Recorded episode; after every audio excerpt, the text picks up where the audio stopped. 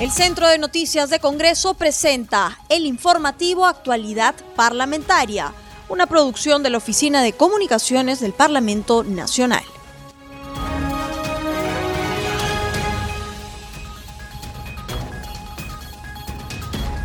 Bienvenidos al programa Actualidad Parlamentaria, una producción de CNS Radio del Congreso. Este programa se transmite en las regiones de Ayacucho, Radio Guanta, en Ica, Radio Star Plus 95.1, en La Libertad, TV Cosmos 103.30 FM, en Lima, Radio Eco, en Madre de Dios, Radio Madre de Dios, en Pasco, Corporación del Cerro de Pasco 96.1 FM, en Puno, Radio TV Perú. Los saluda Rómulo Vargas y los acompañaré en esta jornada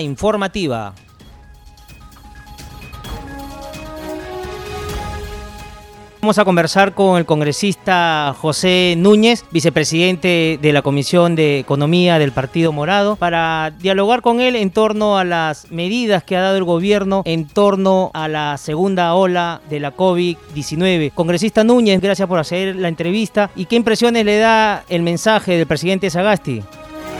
Eh, mira, yo creo que es bastante va en, a favor de todo lo que esperaba la población. A través de medios se habían difundido muchas medidas alarmistas. Creo que si hubiéramos estado eh, con el señor Vizcarra, eh, él sí hubiera tomado medidas de confinamiento totales, porque lo que buscaba el señor Vizcarra no era el control de la pandemia, como ya hemos visto en su campaña política, sino simplemente tener el control de la población. Así que creo que ha sido bastante responsable el, empezar a tomar medidas pues pero no extremas. La población no, no puede eh, permitir, digamos, no puede, no podría sobrellevar un confinamiento eh, estricto porque el 80% de la población vive el día a día, así que eso generaría un daño a la economía familiar y nacional muy grande. Así que me parece acertado y lo que llamaría yo a todas las personas es, es un llamado a la responsabilidad social, a, protegerse, a, usar la, mascarilla siempre en el exterior, a mantener la distancia corporal de las, del prójimo y siempre este lavado de manos que es fundamental, ¿no? Así es, congresista Núñez, debemos de mantener todos los protocolos que venimos realizando todos los días y el presidente Sagasti también habló sobre varios niveles de alerta, ¿no? Como usted bien indica, el uso de mascarillas, el lavado de manos continuo, dispensadores de alcohol para evitar el contagio, el distanciamiento físico. Congresista, pero esto es la similitud, según el, el presidente Sagasti, a la que se está llegando en meses anteriores para no llegar a estas alertas. Efectivamente, eh, mira, el, virus es algo completamente nuevo, es algo que lo estamos conociendo. Eh, como estamos viendo, las zonas de mayor intensidad y alerta son las zonas de las zonas eh, ubicadas en la serranía donde ha empezado el, periodo de lluvias. Y la época de lluvias trae consigo humedad y el descenso de las temperaturas tenemos que tener claro que el COVID-19 es una enfermedad respiratoria y encuentra el ambiente idóneo para desarrollarse precisamente en climas eh, un poco de inviernos, como lo estamos viendo en Europa y en América del Norte. Yo creo que donde se debe de tener mayor cuidado es en, estas zonas. Yo sí más bien creo que se debería de tomar eh, la posibilidad de tener acceso a las playas, ¿no? Eh, el, hecho de que la ciudadanía pueda acceder a las playas va inclusive permitir que gente de las zonas, por ejemplo, de Arequipa, pueda desplazarse los fines de semana. El hecho que no lo haga va a ser, va a alimentar de alguna manera a que el COVID se pueda desarrollar en estas regiones con mayor intensidad.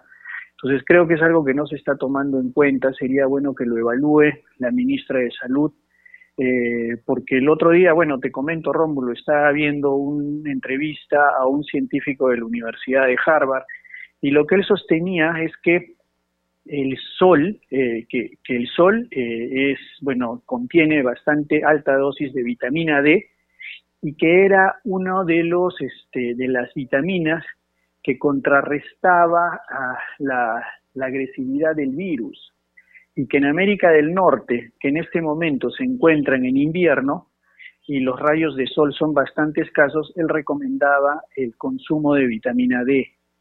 Eh, aquí, en, en América del Sur, que tenemos pleno verano, que se esté restringiendo a las personas de la vitamina D proveída por el sol, creo que va en contra de lo que están haciendo en otros países, ¿no? Creo que si en Estados Unidos estuvieran en verano, no estarían tomando ese tipo de eh, medidas como si se están tomando acá. O sea, creo que aquí este, yo llamaría un poco eh, la atención, digamos, de la ministra de Salud para que tenga en cuenta este tipo de decisiones que, que se toman en otros países teniendo en cuenta la salud de la población, ¿no? Y no simplemente se, se, se cierren sin, sin, mayor, sin mayor razonabilidad. Así es, congresista Núñez, como usted muy bien indica, el sol tiene vitamina D y bueno, ojalá que tome su recomendación el presidente Sagasti y se le haga llegar también para que él vea si es necesario que se abran las playas o tomar algunas medidas restrictivas, pero poco a poco la gente también vaya asistiendo a la playa ya que estamos en plena época de verano. Efectivamente, entonces precisamente por ahí va mi comentario, ¿no? No significa descuidarnos y olvidarnos de los protocolos de seguridad, pero, pero no, no evitar que la gente pueda asistir. Este, sí entiendo que existen playas aquí como por ejemplo La Herradura, Agua Dulce, que son playas eh, tipo caletas, donde el acceso eh, digamos, la saturación de, de, personas puede, puede, puede llegar fácilmente. Entonces, en estas probablemente tener restricciones pero existen muchas otras que son mar abierto. Eh, nuestro litoral es bastante extenso, no solo en Lima, sino a nivel nacional. Entonces, evitar que las personas puedan acceder a estos sitios donde este, van a, va a existir distanciamiento, va a haber circulación de aire, es mucho más saludable que el ambiente que podemos encontrar acá cuando visitamos cualquier mercado, ¿no? Que el ambiente cerrado, aglomeración de personas, no se guarda la distancia corporal. Entonces, creo que, que por ahí es un tema que, que, habría que trabajarlo y tenerlo en cuenta. De todas maneras, este, en, la, en la mañana yo hice mi recomendación, pues no, no ha sido tomada en cuenta, pues insistiré nuevamente, ¿no? Así es, congresista. Congresista Núñez, otra medida que dio a conocer el presidente Sagasti es que estas alertas van a estar medidas cada 15 días como máximo. Va a haber una evaluación de acuerdo a cada región. Sí, efectivamente, yo creo que sí, eso es algo responsable porque tenemos que ir midiendo eh, eh, la, la, propagación del virus y la expansión de, del caso de, casos que se vayan dando en las regiones. Sí considero que todas las decisiones que pueda tomar el gobierno no deberían ser de manera general, sino deberían estar focalizadas según la la, la, realidad que pueda estar viviendo cada región. Por ahí creo que es una medida acertada y, como digo, es, todas estas medidas, el control de la, de la expansión de la enfermedad va a depender de, de, todos los peruanos, ¿no? En la medida que cada quien sea responsable en los hábitos de higiene y mantener el distanciamiento respectivo y el uso de mascarillas, creo que podremos reducir la incidencia de casos. Congresista Núñez, ¿y cómo va el trabajo en la región Arequipa, la que usted representa? ¿Siguen los problemas de las camas UCI, el oxígeno? En el caso de oxígeno, no. Eh, yo creo que ahorita no hay un problema de oxígeno. Sí tenemos un problema de camas UCI, pero creo que este es un problema que, que aqueja a, toda, a todo el Perú, ¿no? A nivel nacional tenemos 1.500 camas UCI, cuando otros países con igual número de poblaciones no bajan de 8.000 la salud, el sector salud ha sido descuidado en el Perú en los últimos 30 años. Este es una realidad que tiene que servirnos como experiencia y para que en el futuro este, los gobiernos, tanto el que tenemos como los que vengan, inviertan mucho más en salud. Creo que las prioridades más importantes de todo gobierno es salud y educación y son las que han estado más abandonadas de, de los gobiernos en los últimos 30 años. Así que eh, es, es, un llamado de atención para los futuros gobernantes que vengan y, y bueno, este, es lamentable, ¿no? Pero pero no solamente ya tenemos el problema de, respiradores, sino el problema que también se tiene es de intensivistas, que son los profesionales de la salud a cargo de poder eh, llevar el manejo de todos estos equipos. Entonces tenemos un doble trabajo en el que tenemos que ir trabajando, eh, ya que no tenemos el, el equipo, ni, el, equipo humano, ni el equipo médico, eh, es la responsabilidad de la población a, cuidarse para evitar que nuestros este, conocidos, amigos y familiares lleguen a este extremo. Así es, congresista. Lamentable, ya ha colapsado nuestro sistema de salud y a este problema se suma otro. Los médicos de la Federación Médica están en plena huelga. ¿Cómo hacer para que la población sea atendida y no tengamos problemas más con el tema de la pandemia? Ese es un llamado a, los médicos, ¿no? Eh, creo que considero que los médicos hicieron un juramento del juramento hipocrático donde está dentro de su responsabilidad número uno salvaguardar la vida de las personas. al estar en huelga, lo que están haciendo es eh, violar y defraudar ese juramento hipocrático. Creo que a todos nos gustaría poder tener mejores ingresos, nos gustaría eh, tener mejores condiciones laborales, pero no es el momento para reclamarlos porque estamos en plena crisis eh, sanitaria, tenemos una crisis económica ya, ya, ya que la estamos afrontando todos los peruanos, nos hemos endeudado para los próximos años, entonces poder pensar en este momento en incrementos remunerativos o en mejoras laborales y salariales no es responsable y es anteponer el beneficio personal antes que el beneficio de la población. Congresista Núñez, y usted como economista, ¿cómo prevé nuestra economía para el año que está en curso? Ah, la verdad te digo es no soy muy optimista. Yo creo que vamos a terminar eh, eh, con una recaudación tributaria por debajo del 15 a 20%. Si bien tenemos una vacuna que ya, ya se está aplicando en, en muchos países, no tenemos a certitud los efectos reales que generará la vacuna.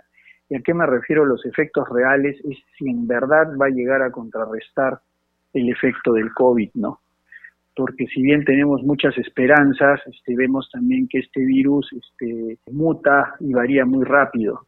Entonces, pues no sabemos si al final la vacuna generará el impacto que todos esperamos. Si fuera así, pues creo que, que sí podrían cambiar mis expectativas económicas, mientras tanto son un poco, un poco no, no, no tan tan, tan digamos, este, positivas, eh, pero sí creo que, hay muchas cosas que se le, quedan al gobierno que viene, una de las cuales es una reforma integral del Estado, el Estado eh, está como fue reformado hace 30 años, cada vez que uno va a cualquier entidad del Estado se choca contra la pared. La sociedad ha evolucionado, pero el Estado sigue siendo el mismo Estado rígido de hace 30 años. Este, y necesita cambiar, necesita una reingeniería total porque esos cambios son los que generan desarrollo y eso podría ayudar a activar mucho más la economía de nuestro país. Así que creo que esa es una de las grandes misiones que tiene el gobierno que viene y va a depender también de, las decisiones del futuro presidente, ¿no? Que si el, futuro presidente que entra tiene una visión eh, de corto, mediano y largo plazo, pues eh, las expectativas de crecimiento pueden ser también muy variadas. Entonces, no sabemos al día de hoy quién podrá ser el próximo presidente. Espero yo que pueda ser un presidente morado para poder hacer mejor las cosas, pero, pero al final es la población la que va a terminar decidiendo el futuro del propio Perú. Así es, congresista Núñez, muchísimas gracias por haber estado con nosotros en CNC Radio del Congreso y Radio Nacional. Gran tarea del presidente Sagasti para equilibrar la economía de nuestro país. Efectivamente, es una gran responsabilidad y en momentos bastante difíciles. Esperemos que este, todo esto vaya a salir de la mejor manera por el beneficio de todos los peruanos. Muchas gracias. Muchas gracias, Rómulo, igualmente por, por la deferencia y hasta una próxima oportunidad.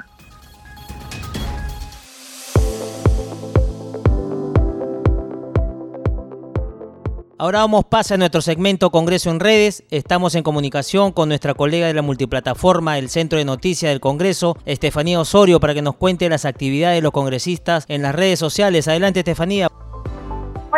¿Qué tal? Buenas tardes. Un saludo a todos nuestros oyentes que nos están escuchando de todas las provincias del país. Un saludo para todos aquellos que están también conectados desde CDC Radio del Congreso. Y vamos a iniciar hoy, miércoles 13 de enero, con las publicaciones de los congresistas de la República. Empezamos con el congresista Walter Benavides, que consideró que urge que el gobierno transparente los contratos, las cantidades y el tiempo en el que llegarán las vacunas. En su cuenta de Twitter dijo que mientras tanto solo queda cuidarnos. El parlamentario hizo mención al tema luego que la ministra de Salud confirmara que ya estamos en la segunda ola de contagios por COVID-19 y que se están produciendo muy rápido.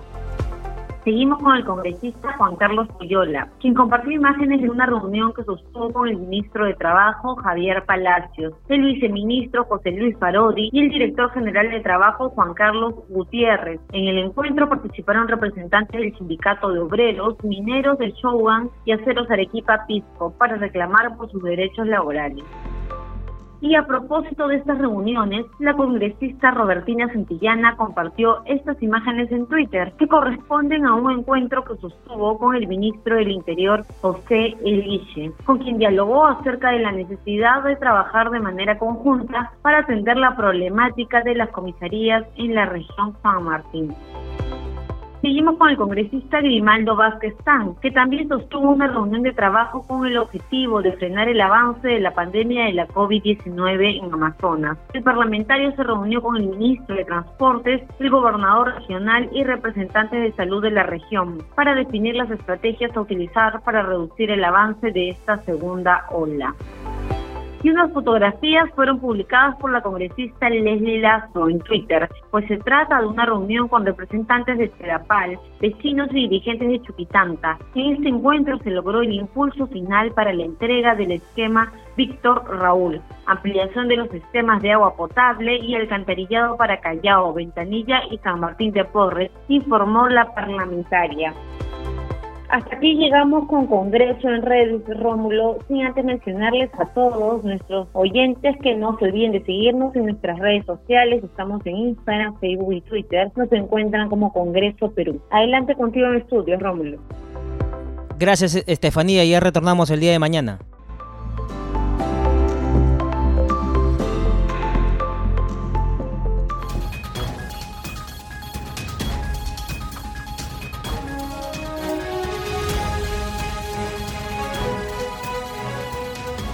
A esta hora estamos en comunicación con el congresista José Luis Ancalle, presidente de la Comisión de Inclusión Social y Personas con Discapacidad. Congresista, hubo un debate en su comisión donde dieron a conocer un balance de los proyectos aprobados en el periodo marzo-diciembre del 2020. Nueve dictámenes, dos de ellos fueron agendados en el Congreso y posteriormente uno se convirtió en ley. ¿Qué nos podría decir de lo avanzado en su comisión?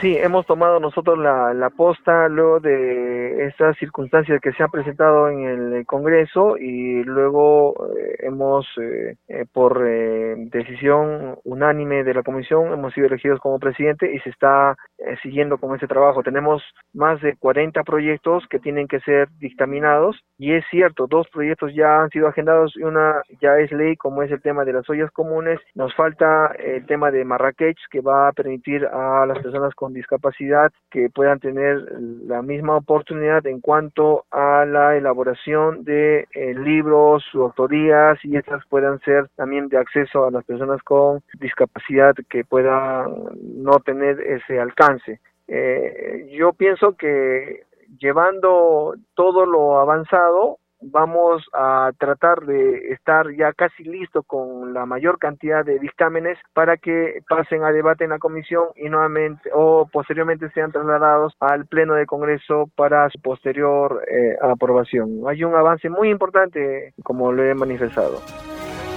Congresista Ancalle, también el, el mes de octubre se llevó a cabo el denominado Pleno Agrario, donde se debatió y aprobó dos dictámenes emanados de la Comisión de Inclusión Social en la que usted preside. ¿De qué tema se abordó en ese momento?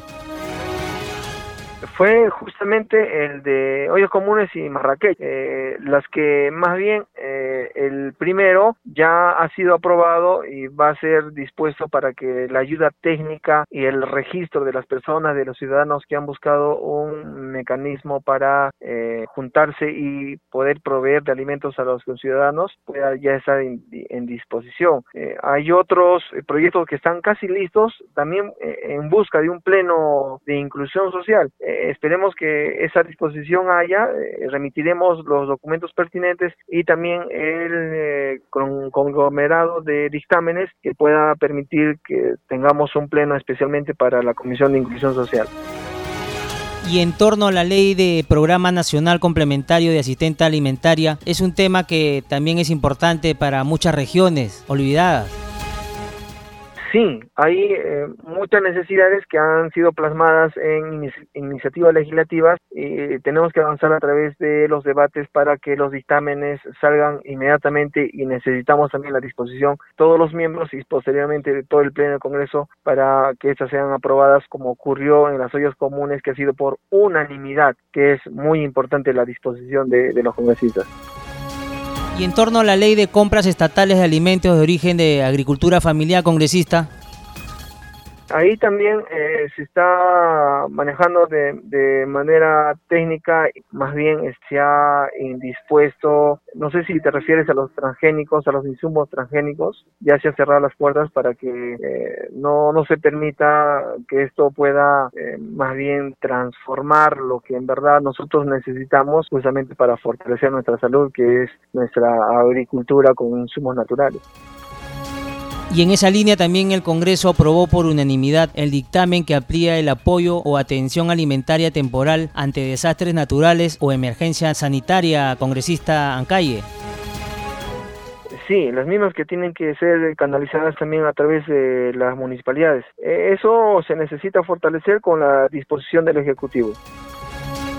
Congresista Calle, hay un tema que usted está viendo en la subcomisión de acusaciones constitucionales. Es la denuncia contra el ex congresista Daniel Salaberry. ¿Cómo va este avance?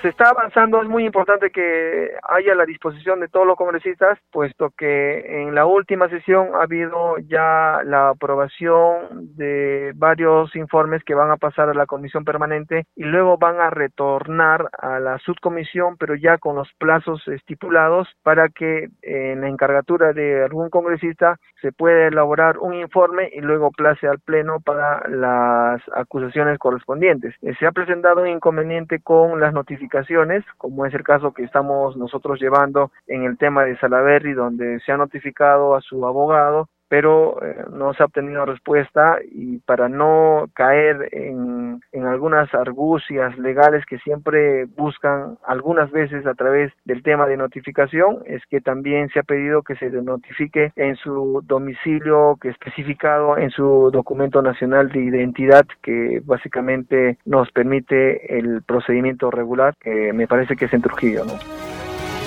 Así es, congresista. Otro tema también importante del grupo de trabajo encargado de fiscalizar los procesos de contrataciones de bienes y servicios en el gobierno regional de Arequipa, se está volviendo a citar al gobernador Elmer Cáceres Yica, congresista en calle.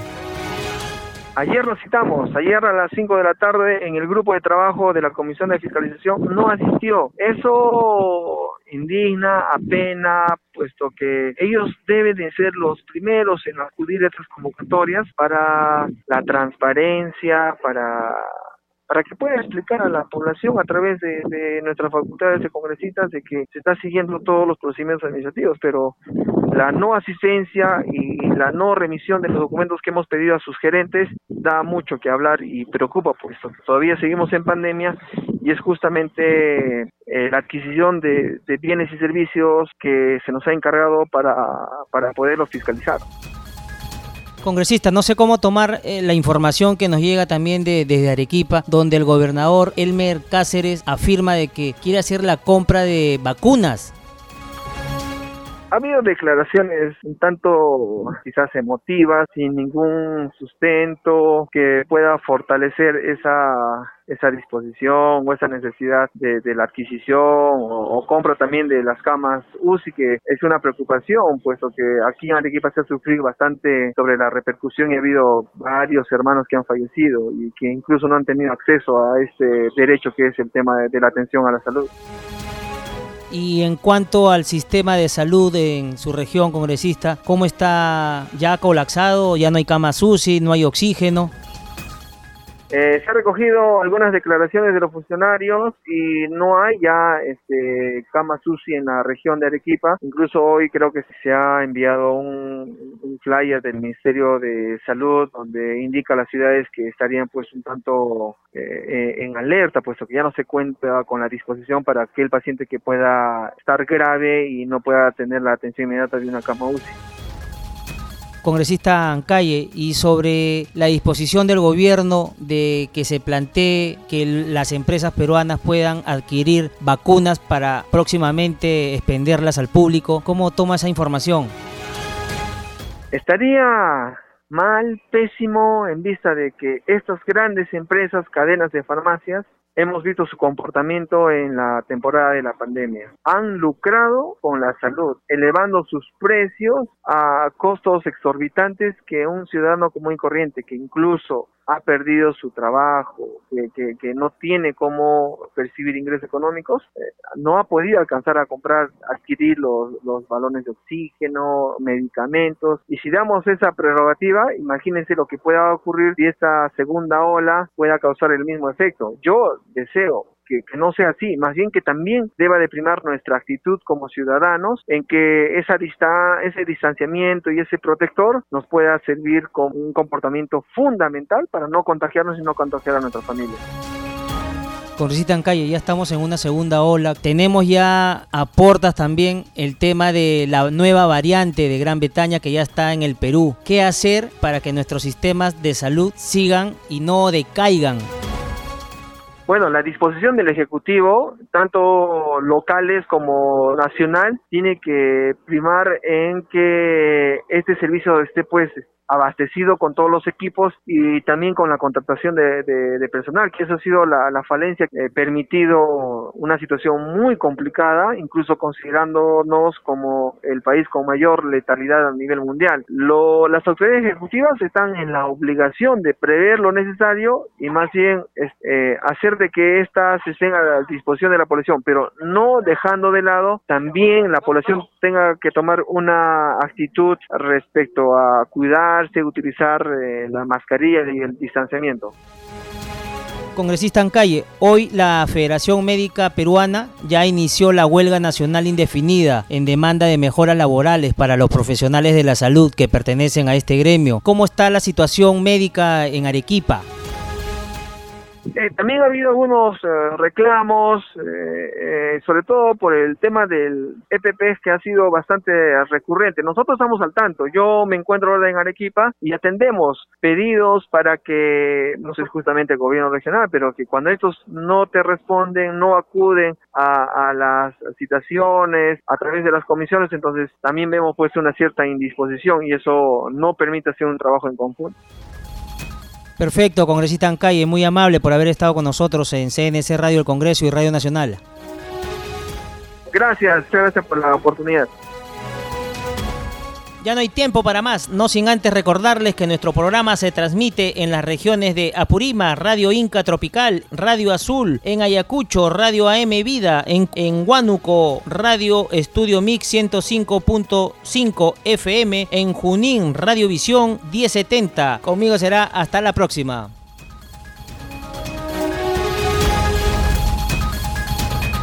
El Centro de Noticias de Congreso presentó el informativo Actualidad Parlamentaria, una producción de la Oficina de Comunicaciones del Parlamento Nacional. Los invitamos a visitar nuestras redes sociales y sitio web www.congreso.gov.pe.